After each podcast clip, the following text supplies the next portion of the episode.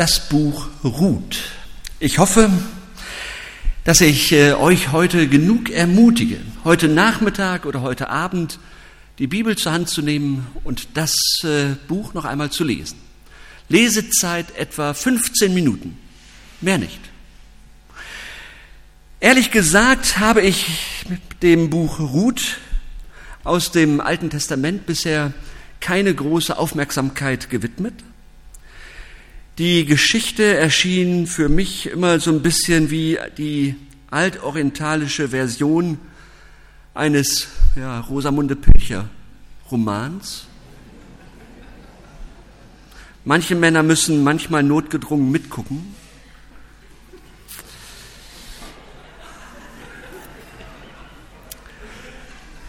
Und dann, wie das so manchmal ist, wenn man sich mit dem Wort Gottes beschäftigt, wenn das äh, Wort Gottes so langsam lebendig wird und spannend und interessant, dann ist man plötzlich geplättet von dem, was da steht, was Gott mir sagen möchte, wie Gott handelt. Und so war es bei mir genauso. Eine gehaltvolle Geschichte. Und äh, ich möchte euch heute gerne acht Entdeckungen weitergeben nicht zusammenzucken, aber es sind acht. Es können noch weit mehr sein. Ihr werdet das äh, entdecken, wenn ihr diese Geschichte dann selbst lest. Womit haben wir es hier zu tun? Die Geschichte von Ruth klärt die Herkunftsgeschichte der Familie von König David und noch vieles mehr. So heißen zum Beispiel die beiden gestorbenen Söhne von Noomi Machlon, das heißt Kränklicher und Kilion ist der Schwächliche. Und sie tragen damit ihr Schicksal bereits in ihrer Person. Boas dagegen heißt der Potente und deutet an, dass Boas als Ahne der Königslinie Davids etwas taugen wird. Erste Entdeckung. Die Nebenrolle Gottes. Die Nebenrolle Gottes. Und ich habe mir vorher nicht vorstellen können, dass ich das mal in einer Predigt sage, dass Gott eine Nebenrolle hat. Zunächst fällt auf, dass Gott in dieser Geschichte nicht handelt. Und das ist für ein religiöses Buch hochinteressant, besonders für ein biblisches Buch. Normalerweise dreht sich in der Bibel ja alles um die Geschichte von Yahweh mit seinem Volk, um Heilungen, um Wunder, um äh, darum, dass er rettet und richtet und Engel schickt, dass er Wunder tut und dass er Propheten beauftragt, seinem Volk das Richtige zu sagen, damit das Volk umkehrt und äh, nach Gott fragt. Nicht so im Buch Ruth. Es wird sich im Namen Gottes begrüßt und es wird sich über Gott beschwert. Gott ist im Glauben der Menschen präsent, aber hier nicht als der Handelnde. Das ist hier anders als in den anderen äh, Büchern der Heiligen Schrift. Diese Geschichte feiert das Leben mit allen Höhen und Tiefen im Hier und Jetzt und bleibt dabei erstaunlich irdisch. Ich finde das alles sehr bemerkenswert. Auch das ist die Bibel. Ganz göttlich und menschlich und irdisch. Zweitens, wer spielt eigentlich die Hauptrolle? Die eigentliche Hauptperson ist meines Erachtens nicht Ruth, sondern Noomi, ihre Schwiegermutter. Und ihre Geschichte ist wirklich herzzerreißend. Ein weiblicher Hiob. Sie geht in dieses fremde Land, wo erst ihr Mann stirbt und dann ihre beiden Söhne. Ohne Einkommen rutscht sie damit an den unteren Rand der Gesellschaft der Mann und beide Kinder. Unglaublich. Und sie ist sauer auf Gott. Und das kann man sich verstehen. Sie fühlt sich im Stich gelassen durch den Gott, an den sie doch glaubt. Und zwar so sehr, dass sie, als sie mit Ruth wieder nach Israel zurückkehrt, ihren Namen ändert, und zwar in den Namen Mara. Der heißt übersetzt die Bittere. Denn der Allmächtige hat mir viel Bitteres angetan. Voll zog ich aus, aber leer hat mich der Herr wieder heimgebracht, sagt sie am ersten, im ersten Kapitel äh, des Buches Ruth. Sie geht also ganz offen damit um. Und damit steht sie an einem Scheideweg, an dem wir alle stehen, wenn wir mal nicht weiter wissen. Werden wir uns in unseren Schmerz verkriechen oder wollen wir daran wachsen? Und Naomi will wachsen. Aber anders als bei Hiob geschieht dieser Umschwung in ihrem Leben nicht durch ein offensichtliches Eingreifen Gottes. Gott spricht hier nicht durch einen Wettersturm zu ihr und alles ist klar, sondern offiziell sagt er nichts zu dieser Geschichte. Wie gesagt, Gott handelt im Buch Ruth nicht auf einer sichtbaren Ebene. Aber Naomi bleibt ganz offen für die Gelegenheiten, die ihr das Leben anbietet und unsichtbar der lebendige Gott. Und das können wir von ihr lernen, so bitter diese Gelegenheit ist. Sie gibt nicht auf. Sie nimmt das Leben in die Hand und unsichtbar schreibt der lebendige Gott seine Geschichte mit ihr weiter. Denn sie ist nicht allein. Es ist äh, die Freundschaft zu ihrer Schwiegertochter Ruth, die sie am Leben hält. Und auch diese Lektion kennen wir. Wir brauchen einander, wir brauchen wirklich einander. Und wichtig ist, dass wir es tun, dass wir uns gegenseitig tragen, manchmal ertragen und miteinander gehen. Dass wir die großen Fragezeichen des Lebens nicht für uns irgendwie und irgendwo äh, äh, versuchen zu, zu einem Ausrufezeichen zu machen, sondern dass wir miteinander unterwegs sind und äh, damit auch deutlich machen, das Leben ist noch nicht, nicht abgeschlossen, sondern es geht weiter. Als Ruth Boas kennenlernt, da ist Naomi bereit, den Faden anzupacken, den das Leben ihr hinhält. Ich würde wieder sagen, Gott macht das schon gut, ja. Sie verkuppelt die beiden, was den Stein ins Rollen bringt, der sie aus der Misere holt und letztlich dafür sorgt, dass es einen König David gibt. Das Buch Ruth betont, dass wir nicht auf das große, nicht auf Gottes große, großen warmen Regen warten sollen, der alle unsere Probleme vom Himmel auslöst. Wir dürfen aktiv werden, Handelnde sein. Wir sehen hier das stille Handeln Gottes beschrieben. Er sorgt dafür, dass auch durch den Leidensweg Noomis die Geschichte von König David in Gang gesetzt wird. Das Ganze ist eine recht unspektakuläre Heilung mit spektakulären Folgen. Oder wie Sören Kierkegaard es mal sagt, Kopf hoch, Gott kann machen, dass das Falsche zum noch Besseren wird, als das Richtige gewesen wäre. Bisschen kompliziert. Ihr ahnt, worum es geht. Und das ist noch nicht alles. Zwischen den Zeilen hat das Buch Ruth noch viel mehr zu sagen. Nämlich die dritte Erkenntnis, die weibliche Sicht. Ruth ist äh, geradezu ein emanzipatorisches Buch. Es wird ja konsequent aus der biblischen Perspektive berichtet. Und das ist meines Wissens in der Bibel einzigartig. Und wir sprechen von einem Abschnitt im Alten Testament. Frauen sind hier die Helden, Noomi und Ruth. Aber nicht nur das. Bis in die kleinsten Nebenbemerkungen zieht sich die weibliche Sicht durch den Text indem es zum Beispiel das Elternhaus nicht, wie ja im Alten Testament üblich, als das Vaterhaus bezeichnet, sondern als das Mutterhaus. Und das ist für die damalige Zeit und die jüdisch-patriarchalische Gesellschaft einfach nur revolutionär. Ein echter Hammer. Und am radikalsten wird das am Ende des Buches ausgedrückt. Da heißt es, wenn die Ältesten und alle Männer auf dem Platz am Tor zu Boas sagten, wir sind dafür Zeugen. Der Herr mache die Frau, die in dein Haus kommt, also Ruth, kinderreich wie Rahel und Lea, die zusammen das Haus Israel groß gemacht haben.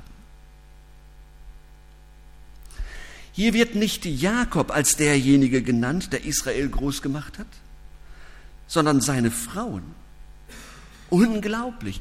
Ein Skandal in der damaligen Zeit.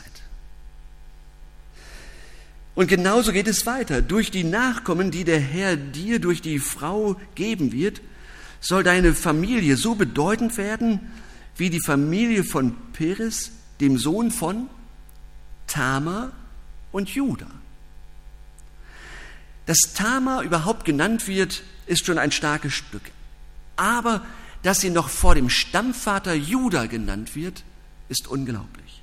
Nahezu unmöglich. Für die damalige Zeit Dynamit. Damit hat sich der Schreiber des Buches Ruth nicht nur Freunde unter seinen Glaubensgenossen gemacht. Ganz sicher nicht. Das Buch Ruth berichtet von einer richtig starken Frau. Das liebe ich an der Bibel, dass sie das mit hineinnimmt in den Kanon der Bibel, dass das deutlich wird, ganz gegen den Trend der damaligen Zeit. Und wenn wir heute manchmal erklären müssen, ob, das, ob die Bibel noch aktuell ist, dann können wir zum Beispiel auf das Buch Ruth verweisen. Und wie aktuell, ja, schon damals konnte, konnten die Schreiber der Bibel etwas anderes sagen gegen den Gesellschaftstrend. Und wenn Jesus dann im Neuen Testament äh, die Frauen ganz selbstverständlich mit einbezieht, dann knüpft er damit letztlich genau hier beim Buch Ruth an. Eine, fünf, eine vierte Entdeckung, die Herkunft Ruths. Mit Ruth kommt eine Ausländerin, eine Immigrantin in den Stammbaum Davids und damit auch in den Stammbaum Jesu. Das wird nicht verschwiegen, das wird selbstverständlich mit aufgenommen. Denn Ruth ist ja nicht nur eine Ausländerin, sondern zu allem Überfluss ist sie eine Moabiterin. Und da wird es endgültig spannend.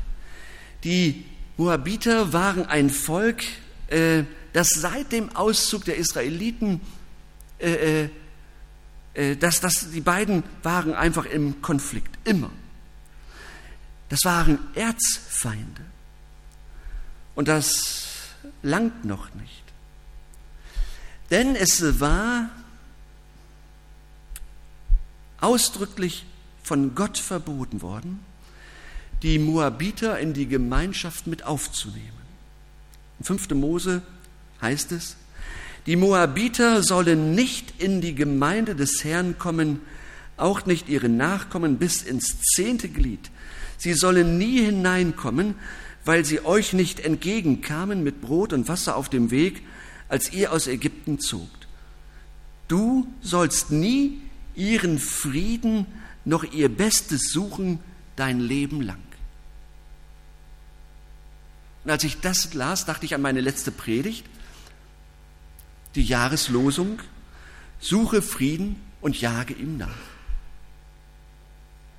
Ist das nicht spannend?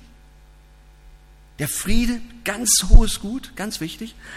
Aber hier, Moabiter, nein, die nicht. Das ganze Buch Ruth ist im Grunde eine Gegenthese zu diesem Paragraphen in 5. Mose. Am Anfang flieht Noomi und ihr Mann äh, Elimelech vor, dem Hunger, vor der Hungersnot ins Land der bösen Moabiter. Und da werden sie aufgenommen und, und da werden sie versorgt. Das heißt, diese dreckigen Moabiter sind gar nicht so. Ganz im Gegenteil. Die sind höflich, die sind freundlich und die unterstützen nach dem gerade zitierten Abschnitt aus dem mosaischen Gesetz hätte man gar nicht einreisen dürfen. Und dann wird diese Moabiterin auch noch als eine sich aufopfernde Frau geschildert, eine moabitische Heldin, die sich rührend um ihre jüdische Schwiegermutter kümmert. Und um den Ganzen die Krone aufzusetzen, lässt unser Text nicht den geringsten Zweifel daran, dass eine Moabiterin das Königtum Davids erst möglich gemacht hat. Das beruht muss die Verfechter des Hasses auf den moabitischen Feind rasend gemacht haben. Das hier ist ein deutliches Plädoyer gegen Rassismus. Mensch ist Mensch, egal wo du, wo du herkommst. Auch hierin sehen wir die neutestamentliche Weigerung zwischen Juden und Heiden einen Unterschied zu machen, vorweggenommen. Mal ganz deutlich zu hören. Ja? Mensch ist Mensch. Eine fünfte Entdeckung, ein dynamisches Gottesverhältnis. Und damit nähern wir uns so auch dem Kern dieser großartigen Geschichte. Denn sie kritisiert ja nicht nur die Diskriminierung von Frauen und Ausländern, sondern sie setzt sich in dem, was sie tut, ausdrücklich kritisch mit einem bestimmten Gottes- und Schriftverhältnis auseinander. Und ich finde das spannend. Ich habe da sogar ein bisschen Respekt vor, das zu entdecken, aber so steht es in der Bibel. Denn für die Juden der damaligen Zeit war die Feindschaft mit Moab Identität stiftend. Und ich werde erinnert an das Neue Testament, an die Bergpredigt, an Jesus. Dass er an verschiedenen Stellen sagt, ihr wisst, dass zu den Alten gesagt ist. Ich aber sage euch. Und dann verschärft Jesus oftmals etwas oder er macht deutlich, ich bin die Gesetzeserfüllung, des Gesetzes. Er beschreibt einen neuen Bund. Und in diesem Bund gelten nun folgende Dinge. Nehmt das wahr, nehmt das zur Kenntnis. Ganz wichtig. In Jesus wird vieles verändert, neu gemacht, dass die Beziehung zu Gott auf eine neue Grundlage gestellt wird. Jesus sagt, ich aber sage euch. Eine sechste Entdeckung, Sozialhilfe im Alten Testament. Scheint nicht ganz so spannend zu sein. Sozialhilfegesetze sind immer unendlich lang, ja? Das Buch Ruth nimmt etwas auf äh, von der sozialen Absicherung von Menschen. Die soziale Absicherung oder Sozialhilfe bestand darin, etwas ungenau bei der Ernte zu sein, damit Reste für die Armen übrig blieben. Ähm, hierbei wird, sind ausdrücklich auch die Fremdlinge, die aus anderen Völkern in Israel Zuflucht suchten, mit eingeschlossen.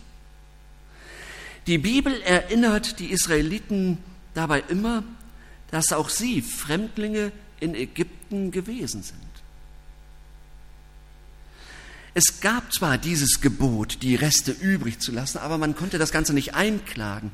Man konnte nicht die Polizei rufen und sagen, hier, so und so, guckt euch das mal an. Kein einklagbares Recht. Sondern es hängt immer auch von der Gnade des jeweiligen Besitzers ab. Dieses Gebot bezieht sich daher auch auf die Gottesbeziehung des Feldbesitzers. Ist er ein frommer Mann, wird er dieses Gebot Gottes achten. Die Begründung des Gebotes lautet ja, ich bin der Herr, euer Gott. Und hier wird etwas deutlich gemacht, das, was im Alten Testament klar war, dass der Glaube an den Gott der Bibel auf die, äh, äh, den Blick auf die Armen schärft dass man nicht mehr weggucken kann, denn Mensch ist Mensch. Wie gesagt, Gott erinnert die Israeliten dabei immer auch, dass sie selbst einmal Fremdlinge in Ägypten gewesen sind.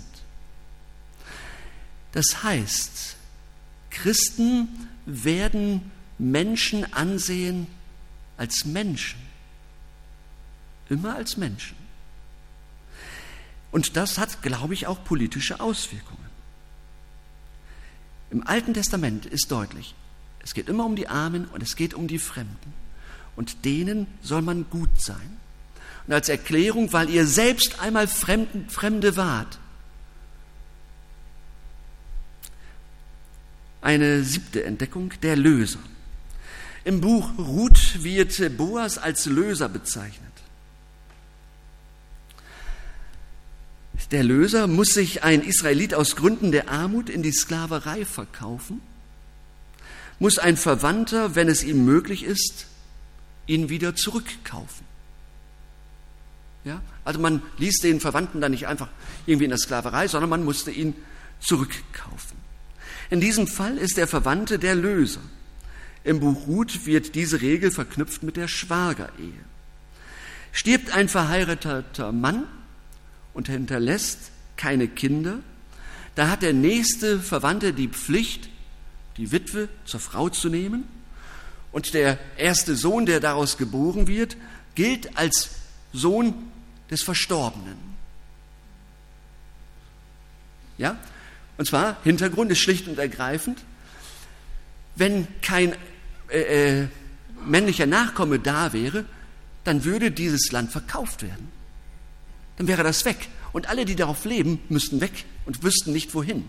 Das heißt, das ist eine soziale Absicherung.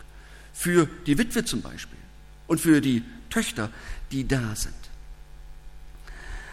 Also, das Land würde verloren gehen und, was damals auch wichtig war, der Name in Israel würde ausgelöscht werden. Und das sollte eben auch nicht sein. Der Begriff Löser hat nicht durch Zufall eine große Ähnlichkeit mit dem Wort Erlöser. Gott stellt sich Mose vor als der, der Israel aus der Hand der Ägypter erlösen wird. Hier ist Gott der Löser bzw. der Erlöser. Dein Erlöser ist der Heilige Israels, können wir in Jesaja lesen. Und letztlich erlöst uns Gott durch Jesus Christus von der Macht der Sünde, von der Sklaverei der Sünde. Der Erlöser ist Jesus der Christus. Manches in der, im Alten Testament können wir nicht anders lesen als mit dem Blick auf Jesus. Den Begriff des Lösers kann ich nicht lösen von dem Erlöser, der mein Erlöser ist und dein Erlöser, der uns freispricht der uns losgekauft hat von der Macht der Sünde und frei gemacht hat für ein Leben mit Gott. Und bei der achten Erkenntnis geht es darum, um deinen persönlichen Weg von Moab nach Israel. Im Buch Ruth finden sich noch viele Themen. Das letzte Thema, das ich ansprechen möchte, ist die Frage nach unserem persönlichen Weg und welchen Weg wir einschlagen. Bei Ruth war es die Frage Moab oder Israel. Wo gehe ich eigentlich hin? Wo mache ich mich fest? Und Ruth hat den lebendigen Gott kennengelernt. Und in, bei der Frage Moab oder Israel, da geht sie nach Israel. Und ich übertrage, was hat dich in diese Gemeinde geführt und was hält dich eigentlich hier? Was hat dich eigentlich zu Jesus geführt und was hält dich bei ihm? Ruth sagt, wo du hingehst, da will ich auch hingehen, wo du bleibst, da bleibe ich auch. Dein Volk ist mein Volk und dein Gott ist mein Gott. Ein klares Bekenntnis. Im Neuen Testament kann Petrus einmal sagen, Herr, wohin sollen wir gehen? Du hast Worte des ewigen Lebens und wir haben geglaubt und erkannt, du bist der Heilige Gottes. Und ich übersetze, du bist der Löser, du bist mein Erlöser, dir will ich nachfolgen. Bei manchen weiß ich, wie so die Geschichte, wie eure Geschichte gelaufen ist. Bei vielen eben auch noch nicht. Wenn ihr eure Geschichte bedenkt, werdet ihr vielleicht feststellen, ihr trefft immer wieder eigene Entscheidungen. Und Gott macht Mut. Gott hat uns einen Verstand gegeben. Wir müssen nicht bei allem äh, äh, ja, so fragen. Aber ich rechne ganz fest damit, dass der lebendige Gott seinen roten Faden durch unser Leben zieht. Dass er uns daran erinnert, wer er ist.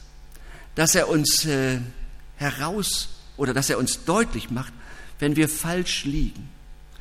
Dass er uns, dass er Menschen bereit macht, uns zu korrigieren. Dass er es möglich macht, uns neu anzusprechen, wenn wir falsch liegen. Oder dass er uns wieder neu bestätigt auf dem Weg, den wir gehen. Gott ist ein Gott, der es immer wieder fertig bringt, uns auf dem Weg zu schicken. Und er geht mit. Jeden Tag neu. Amen.